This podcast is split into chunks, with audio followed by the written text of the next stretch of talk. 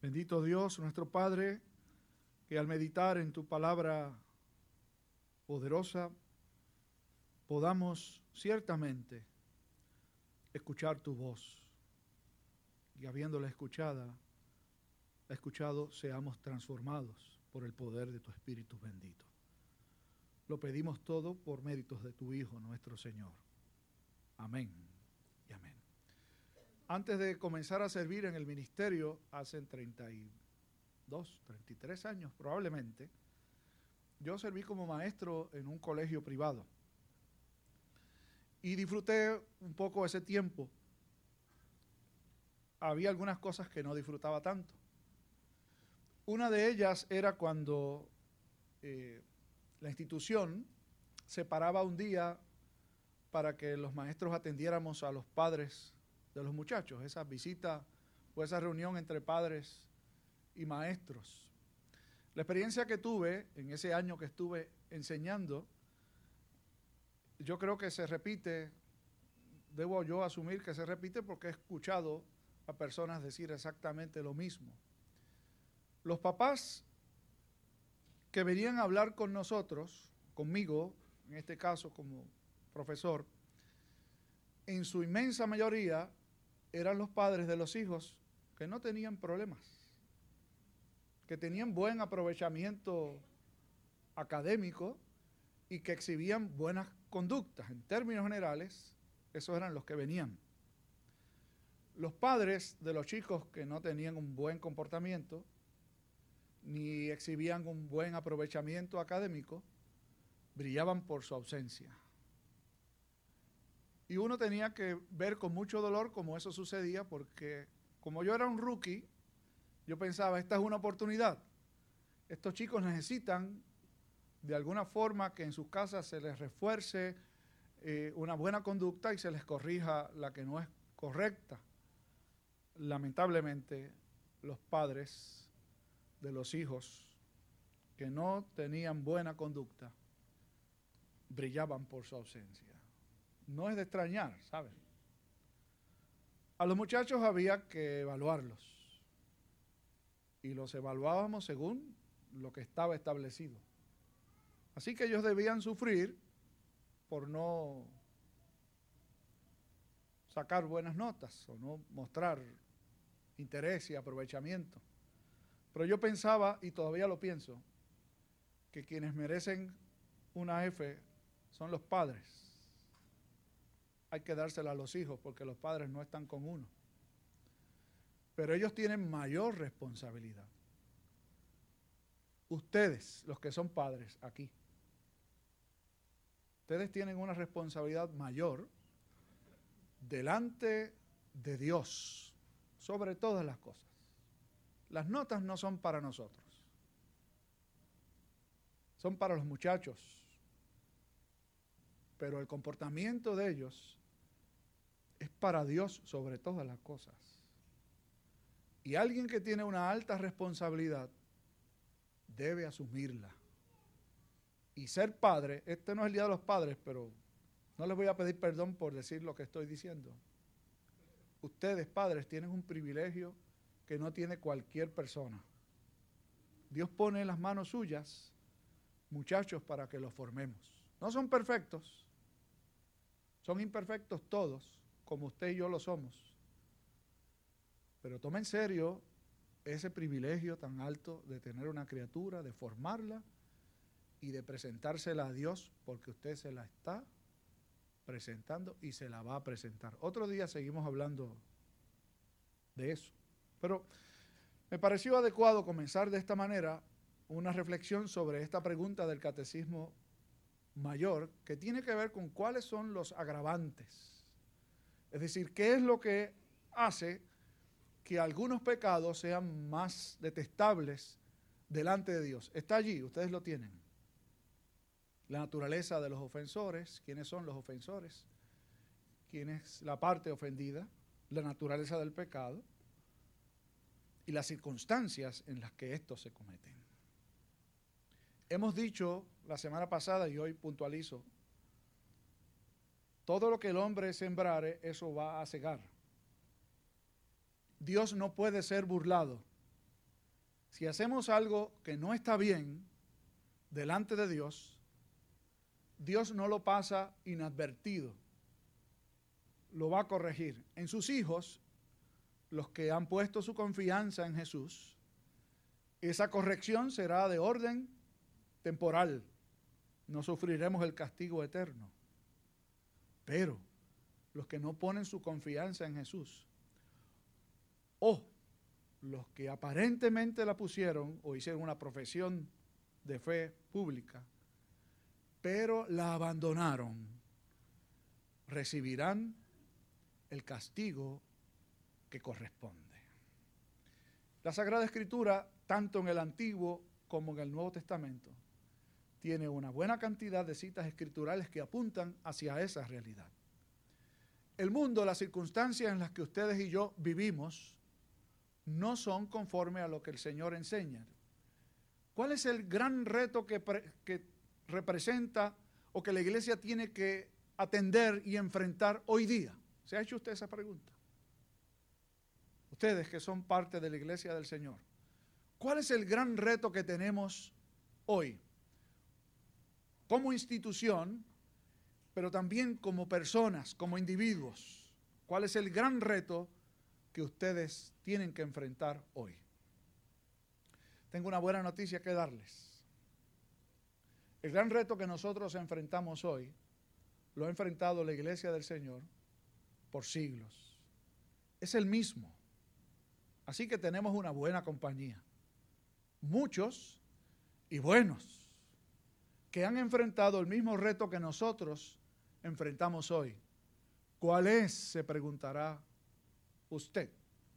El pasaje que leímos hace un momento en el libro del profeta Jeremías, que se le llama el profeta llorón. De hecho, escribió otro libro que son una serie de lamentaciones, dedicados única y exclusivamente a eso. Son lamentos del profeta de Dios. En este libro le toca lamentarse también, pero le toca, junto con el lamento, presentar denuncias, llamar al pueblo de Dios. En este capítulo, Jeremías le recuerda en el nombre de Dios a su pueblo cuál ha sido la relación que han establecido por siglos. En el capítulo del, comienzo, del capítulo 2, Jeremías nos dice que Dios dijo que recuerda aquel tiempo cuando su pueblo Israel le fue fiel. Cuando su pueblo vivía estrechamente conectado y dependiente de él. Y ese tiempo, en términos amplios, está descrito como el tiempo cuando Israel anduvo en el desierto dependiendo de la provisión de Dios y de cómo Dios a través de ese peregrinar suplió y les permitió de hecho llegar a una tierra que fluía leche y miel, es decir, una tierra en donde podrían asentarse, sembrar, cultivar y desarrollar sus vidas las de sus familias y las de aquel pueblo como una nación de Dios. Sin embargo, junto con este recordatorio de los tiempos buenos, como le dijo aquel señor a su esposa, ¿tú te acuerdas, nena, que felices éramos tú y yo hace 30 años?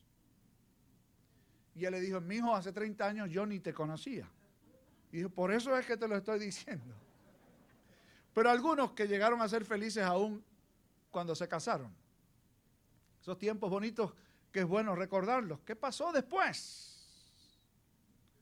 ¿Qué sucedió? Que la gente que se profesaron amor, entrega y fidelidad un día, con el tiempo las cosas cambian. Y justamente esa es la imagen que utiliza el profeta aquí. Era un tiempo de desposorio bueno, agradable, de fidelidad, de dependencia, de obediencia. Pero ¿qué sucedió después? Lo plantea con una pregunta. ¿Qué les hice yo? ¿Qué mal les hice? Pone en los labios de Dios esta pregunta Jeremías. ¿En qué les he fallado? ¿Qué he hecho mal? Para que ustedes me abandonen, para que dejen lo que en mí representa una fuente que es un manantial que brota agua fresca y constante. Y en lugar de eso, han ido a cavar cisternas, cisternas rotas, que no retienen el agua. ¿Qué ha pasado con mi pueblo? Es la pregunta de Dios a través del profeta. Su pueblo que una vez lo conoció y lo siguió fielmente, de repente ha decidido andar en otra dirección. ¿Qué hicieron los israelitas? En términos generales, cambiaron al único Dios verdadero por dioses falsos. Baal era el Dios por excelencia, de hecho era el Dios que era un ídolo, pero era el Dios principal en toda la tierra de Canaán y la tierra fenicia. Baal quiere decir Señor. Y habían cambiado la adoración a Dios por la adoración a Baal. ¿Usted ha escuchado la expresión doblaron sus rodillas ante Baal? Que no es otra cosa que cambiar la honra de Dios por la honra de los hombres. Usted sabe que no hay más ningún Dios. Baal no existe. Todos los dioses o todas las deidades son creación del ser humano. Y cuando el ser humano se rinde ante cualquier otro que no es Dios, en última instancia se está rindiendo ante sí mismo, ante sus propios apetitos. Los seres humanos creamos dioses. Y hacemos de Dios todo aquello en lo que fijamos nuestra atención. Baal era conocido como el Dios de la abundancia el Dios de la cosecha. ¿No le suena eso como que familiar? Abundancia. ¿No se han convertido hoy muchos púlpitos cristianos en lugares donde todo lo que es importante es la abundancia? ¿Es cosechar? ¿Es sembrar para que Dios me dé más? ¿Es tener? Y hacían lo que fuera necesario para pactar con Baal para que Él les concediera abundancia y tener mucho. El martes pasado, uno de nuestros ancianos reflexionó, una reflexión que me pareció muy apropiada, y la comparto un poco con ustedes hoy. Los israelitas, mucho antes de esto, cuando estaban en el desierto, Dios les dio de comer maná. ¿Y usted sabe qué hicieron los israelitas después de haber comido maná? Le dijeron a Moisés, queremos carne. No estaban satisfechos con agua y pan. Querían carne. Y usted sabe lo que Dios hizo. Les envió codornices. Y el texto bíblico dice literalmente, hasta que se le salieran por las narices. Porque el pueblo no estaba satisfecho, quería más. Y eso fue lo que pasó. Tuvieron tanto y tanto que murieron en aquel lugar a causa justamente de la avaricia, del querer tener abundantemente. Otro día hablamos, ¿se acuerdan? De la insatisfacción del ser humano, que quiere más, y quiere más, y quiere más, y nunca está totalmente pleno y satisfecho. Ese es el problema del ser humano cuando abandona a Dios. Es decir, cuando deja de tener en Dios aquel que es su todo. Lo demás Jesús dijo, viene por añadidura. Ahora, yo dije hace un rato que los creyentes en Cristo, los pecados que cometamos serán corregidos aquí. El Señor nos va a juzgar por eso aquí. Lo que usted siembra lo va a cosechar, ¿sabe? Si usted hace algo que no es debido, Dios le va a pasar la factura aquí, ¿sabe? Si no lo hace, es por pura misericordia. Pero por ejemplo, si usted es un descuidado en cómo atiende su cuerpo, lo que come, lo que fuma o bebe, no se extrañe si, si le sale algo, ¿sabe? Y no diga que Dios se equivocó. Usted está cosechando lo que sembró. No quiero decir que todo el que se enferma es porque directamente está relacionado con, con haber cometido algún vicio o alguna falta. Es que lo que hacemos, vamos a recibirlo aquí. Apúntelo en algún sitio, ¿saben? Que eso es así y no falla. Sin embargo, existe una diferencia entre recibir la corrección de Dios aquí versus los que profesaron públicamente su fe y su adhesión a Dios y lo abandonaron. La escritura llama a esto apostasía. ¿Qué es apostatar? ¿De dónde viene? De hecho, la palabra no existe en nuestro idioma. Es una transliteración del griego, apostasis, en latín. Entonces se traduce literalmente apostasía. Y la composición o la raíz etimológica de esa palabra tiene un prefijo que es apo y su verbo o su raíz que es stasis. Stasis, que es el verbo, quiere decir colocarse, ubicarse. El prefijo apo quiere decir fuera de o afuera. Entonces, apostasía quiere decir colocarse fuera. Alguien que estuvo o aparentó estar dentro, se coloca afuera. ¿Cómo uno comete el pecado de la apostasía? Hay muchas formas, está en la pregunta allí contemplado, pero un poco comparto con ustedes. Hay elementos esenciales de la fe. Hay otros elementos de la fe que no son esenciales. En los elementos esenciales no debe haber diferencia. Los mandamientos, por ejemplo. Amarás al Señor tu Dios con todo tu corazón toda tu alma, con todas tus fuerzas.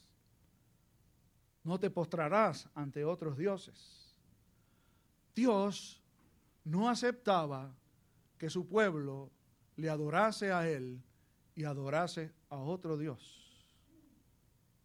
O lo adoramos a Él o adoramos a otros dioses. O lo adoramos a Él o nos adoramos nosotros mismos. O lo adoramos a Él o convertimos nuestra familia, nuestras preferencias, nuestros gustos en nuestro Dios. Dios no comparte su gloria con ninguno. Eso es esencial. Dios estableció una forma, la Sagrada Escritura está llena de conceptos exclusivos. Es decir, son únicos. No hay opciones. El gran reto de la iglesia hoy es el mismo que siempre. O aceptamos lo que Dios ha dicho y ha establecido como único, o nos vamos con la corriente del mundo. Los israelitas cometieron esa falta. Se fueron con la corriente de las naciones que estaban en torno a ellos, que veían su relación con Dios desde otra perspectiva. De hecho, no conocían a Dios. Y sus prácticas eran totalmente distintas a las que Dios había establecido. Hoy ustedes y yo, nuestros jóvenes, nuestros muchachos, enfrentan en la calle y no tienen que irse a la calle, en su casa tranquilito. Prenden el televisor o si ya no usan el televisor, su aparato electrónico. Y van a ver allí el modo en que el mundo entiende cómo vivir y cómo relacionarse con Dios los que creen en Dios. Porque cada vez son menos. Uno de los recursos que compartió con nosotros ayer en el taller eh, Retiro para los diáconos nos dijo en un estudio que descubrió que el 1% de la juventud en edad adolescente, el 1%, solamente el 1% en la nación americana,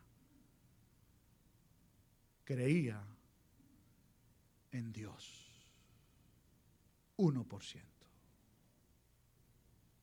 ¿Qué usted puede esperar que pase en 10 o 15 o 20 años?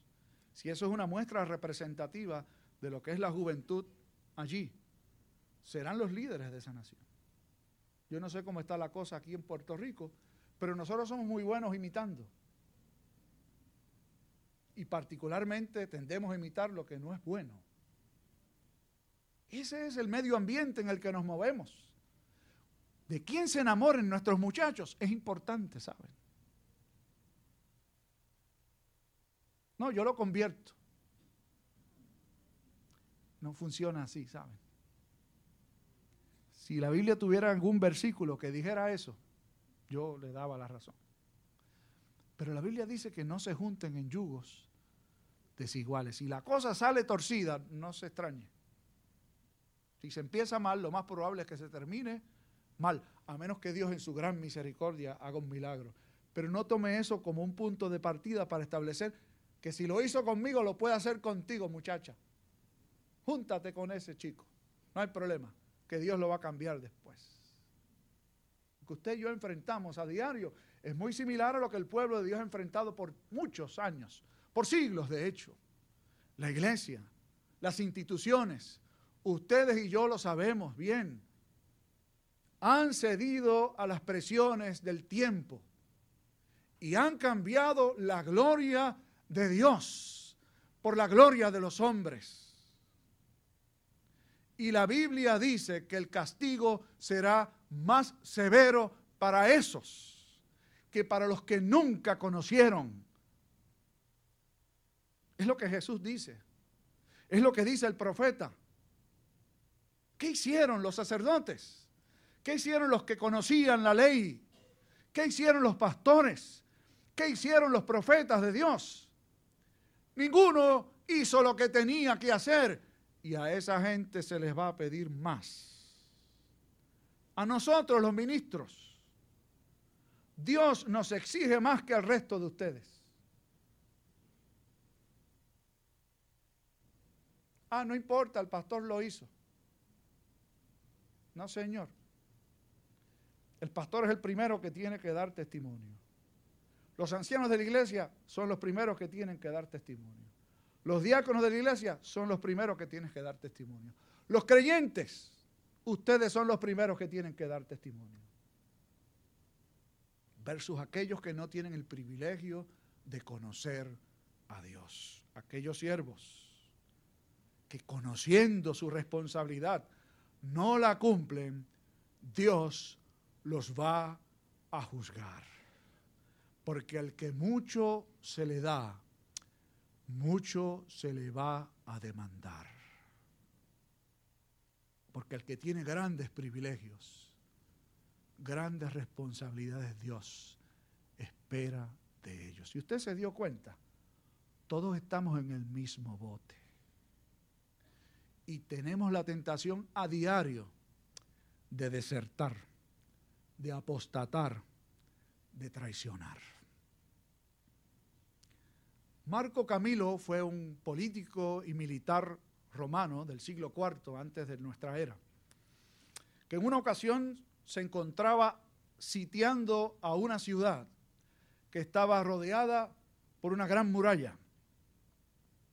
La tuvo un buen tiempo. Sitiar una ciudad era una forma de cerrarle cualquier acceso, salir o entrar. Dentro de la ciudad estaba un maestro este maestro tenía el privilegio de enseñar a un grupo de jovencitos.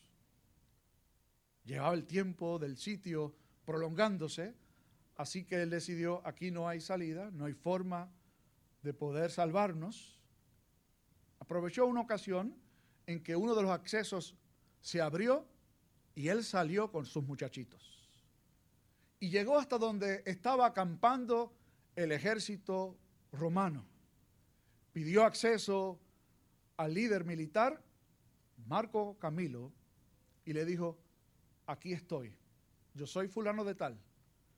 Tengo conmigo a un grupo selecto de jovencitos. Sus padres, muchos de ellos, son los líderes de mi pueblo. Si usted me salva la vida y me promete recompensas, usted puede quedarse con estos chicos aquí hasta que la ciudad se rinda y le permita a usted conquistarla. Marco Camilo le contestó, no me hace falta esa clase de aliados. Y dio órdenes para que sus guardias lo acompañaran de vuelta junto con sus muchachos a la ciudad para que fuese su propia gente quien hiciese justicia ante un apóstata, ante un traidor. Eventualmente, la ciudad fue conquistada no por las fuerzas, sino por el honor de aquel militar. Se hicieron amigos los dos pueblos y coexistieron. Usted sabe qué pasó con el traidor, ¿verdad? Como dice el jíbaro nuestro, le limpiaron el pico. ¿Cómo usted cree que Dios va a obrar con quien lo traiciona? Que Dios nos ayude a permanecer fieles. Y si hemos pensado abandonar, pedir perdón y dar gracias por los grandes privilegios y vivir a la altura de ellos. Oremos. Padre, gracias porque de entre tantos pusiste tu mirada en nosotros y en muchos más para revelártenos, para hacernos conocer tu gran amor. Cuán grande privilegio es llamarte Padre por la fe en tu Hijo Jesús. Reconocemos que vivimos en un medio ambiente que no te honra, que tiene principios distintos a los que tú en tu palabra nos has enseñado. Ayúdanos a mantener firme nuestra profesión de fe delante de la presión de los demás hombres, de la cultura, de la corriente de este tiempo, de este tiempo. Bendice a tu pueblo, a tu iglesia, en el mundo entero, que es perseguida de distintas maneras, como lo somos nosotros, con esta persecución sutil de acomodar tus verdades a la corriente presente. Ayúdanos a mantenernos firmes. Concédenos el gozo de servirte voluntariamente. Por Jesucristo el Señor. Amén.